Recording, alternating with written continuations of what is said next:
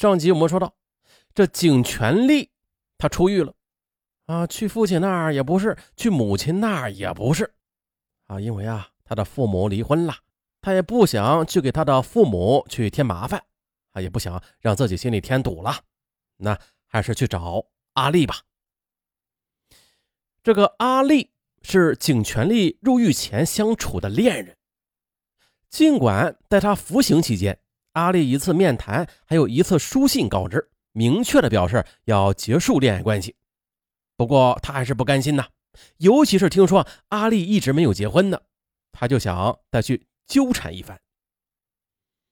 这位景全力，他性格是孤僻内向的啊，十分的记仇，而且报复心极强。据说啊，在上小学的那个时候，班里有个叫小明的同学，向老师打过他的小报告。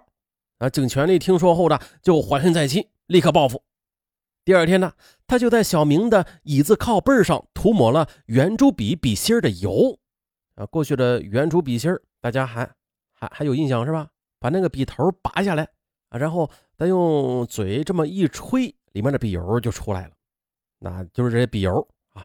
你灌到身上，你洗不去，啊，就这么一下啊，把小明的白衣服就给毁了，一报还一报，哎，小明告了他一状，他就就祸害了人家的一件衣服，嗯，就当是他做的不对吧，但是这种小孩子之间的摩擦也算是扯平了，可是他不是，心胸狭窄的景全力，其顽劣的个性就是一报还十报，他都不肯罢休，继续的变着花样来报复着小明。啊，把他的作业本用水给弄湿、弄脏，又在他的呃书桌里边啊放虫子之类的。再后来呢，景全力上初中的时候，父母离婚了，他的哥哥已经成家了，他就是啊无依无靠了。有的时候是去父亲那里，有的时候就去母亲那。可是呢，已经再婚、另外组织了家庭的父母，让他感到十分的难受。更多的时间，他是待在哥哥嫂子家里的，毕竟这是一奶同胞的兄弟，哥哥对浑身是毛病的他还是能够容忍的。可是的，嫂嫂却对他是极为不满的，并且还曾经多次的气呼呼的暗示他说：“老话虽然说的好啊，这老嫂如母的说法，可是现在这都什么年代了，老话已经过期作废了，就算是老话，依然还有效吧。”但是你的父母都没有死，还活着呢啊！我也没有义务去照顾你啊。景全力听了，当时就心生不满了，立刻的就和嫂子吵了起来。一边是弟弟，一边是妻子，夹在中间的哥哥自然是左右为难。许多矛盾虽然在哥哥的努力之下最后平息了吧，但是景全力对嫂子的暗恨那是与日俱增。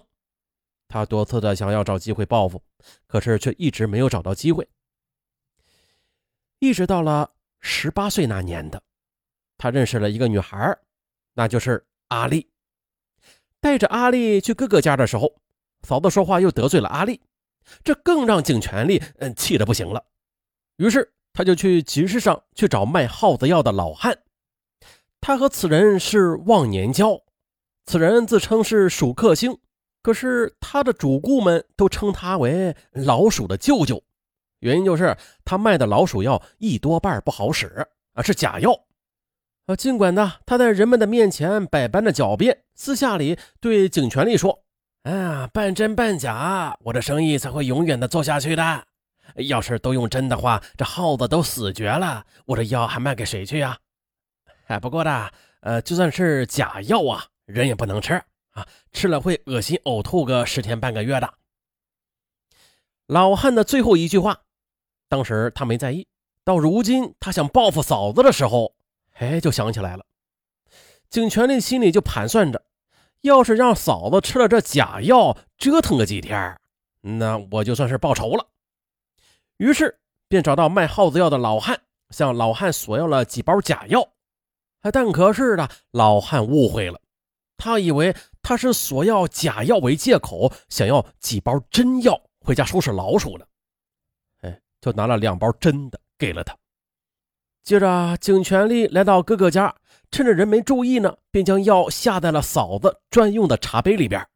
嫂子喝茶之后的就起了反应，等送到医院已经来不及了，人没了。于是啊，双鸭山市刑警经过侦查，弄清了嫂子的死因，便把景全利给缉拿归案。法院以过失杀人罪判处景全利有期徒刑十二年。啊，想着自己这次坐牢是和阿丽有一定关系的，啊，他嫂子骂了阿丽，然后他替阿丽报仇嘛，是吧？何况阿丽还没有结婚呢，他觉得经过自己的死缠烂打，阿丽会回心转意的。阿丽的家住在一个老社区的旧楼里边，可是当景全利敲开房门一打听，这才知道阿丽一家人早就搬走了。又按照阿丽家的新地址，景全利就找了过去。可是呢，阿丽不让他进单元门，而是通过电子门禁对讲机啊，告诉他让他在楼下等候。哎，景全利以为自己还有希望呢，可谁曾想呢？等到阿丽走下楼来的时候，他这才清楚自己刚才的感觉完全是错觉，因为阿丽她不是一个人下来的，她身后还跟着一个膀大腰圆的猛男。还有昔日的少女阿丽，如今已经是少妇的体态了。她迈着不再轻盈的步子走向了景全利。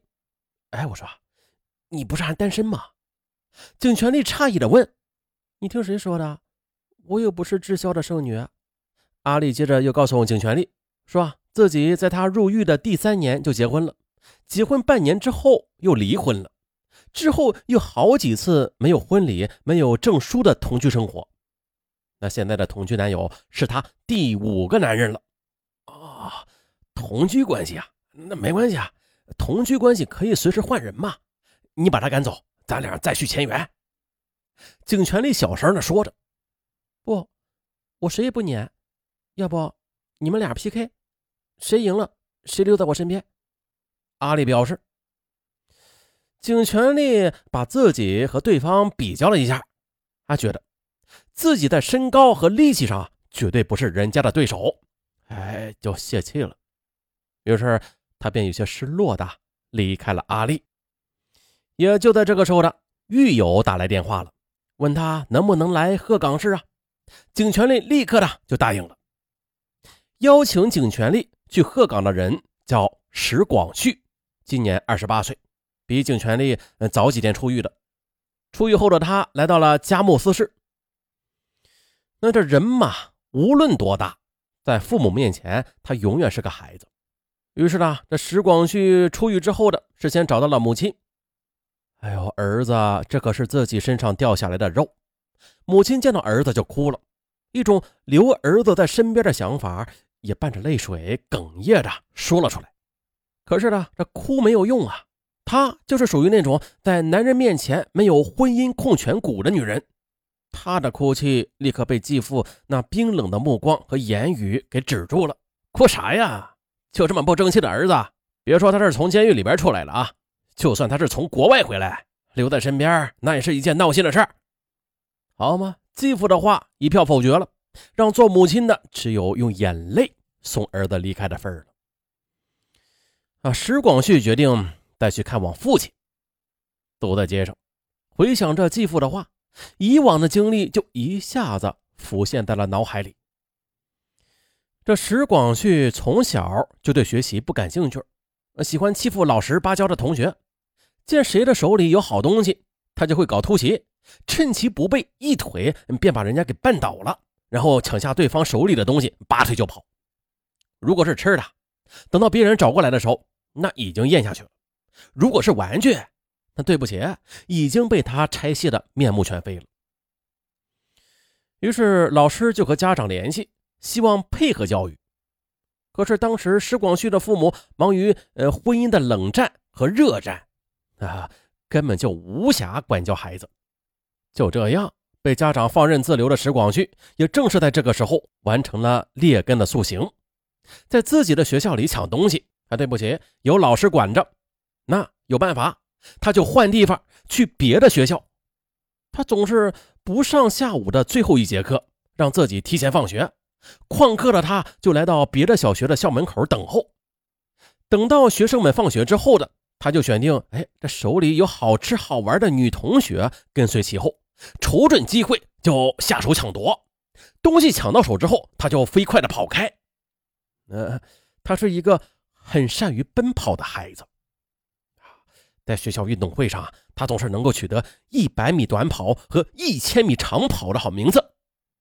哎呦，多数小女孩本来胆子就小啊，被石广旭抢了东西，早就吓得瘫软了，根本就想不到要报警。回到家里，向母亲一说，这父母就忧心忡忡地告诫孩子：“啊，抢了就抢了吧，啊，也不是什么特别贵重的东西，不能因为这仨瓜俩枣的小损失得罪恶人啊，万一招来他的报复啊，那可就得不偿失了。”于是父母。又经过几年的冷战和热战的较量，终于离婚了，并且啊，很快的呃各自的重新组织了家庭。当时按照离婚协议，石广旭的监护权归其父亲。可是的，再婚的父亲所娶的女人是一个比他小十岁的骄横丽人啊，对石广旭有着莫名的厌恶。而整天围着再娶娇娘裙子转的父亲。随着时光的推进呢，对孩子的那份责任心也就越来越淡了。等再婚的孩子出生之后的，他对这个大儿子就是更加的冷漠，甚至冷酷起来。等到石广旭年满十八岁，他就干脆的以成年了当自立的理由，把石广旭彻底的赶出了自己的生活。嗯，大家听到这儿有感慨没有啊？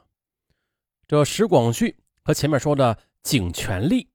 他们有一个共同的特点，就是父母离婚了。啊，当然了，这不是绝对的，我们只是说这是一个大概率的问题。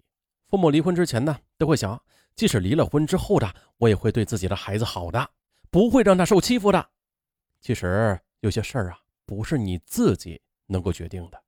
啊，就像本案中的，离婚之后再婚，那孩子的继父和继母，你敢保证？他能对你的亲生孩子如同自己的孩子那般爱护吗？他能接纳他吗？啊，好，你比较强势，你非逼着孩子的继父继母把孩子强行的留在身边，但是孩子的心里他是健康的吗？每日看着继父继母那冷漠的眼神，又或者百般刁难的言辞，那么你的孩子他从小是快乐的吗？显然不能的。所以说啊，孩子变成了夫妻之间的一种。枷锁，有多少这感情走到尽头的夫妻，因为孩子想离婚而没有离婚？又有多少离了婚的夫妇的孩子无依无靠，最终成为了你们婚姻失败的陪葬品呢？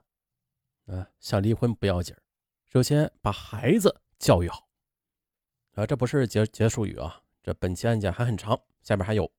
今天呢，先说到这儿，咱下期继续。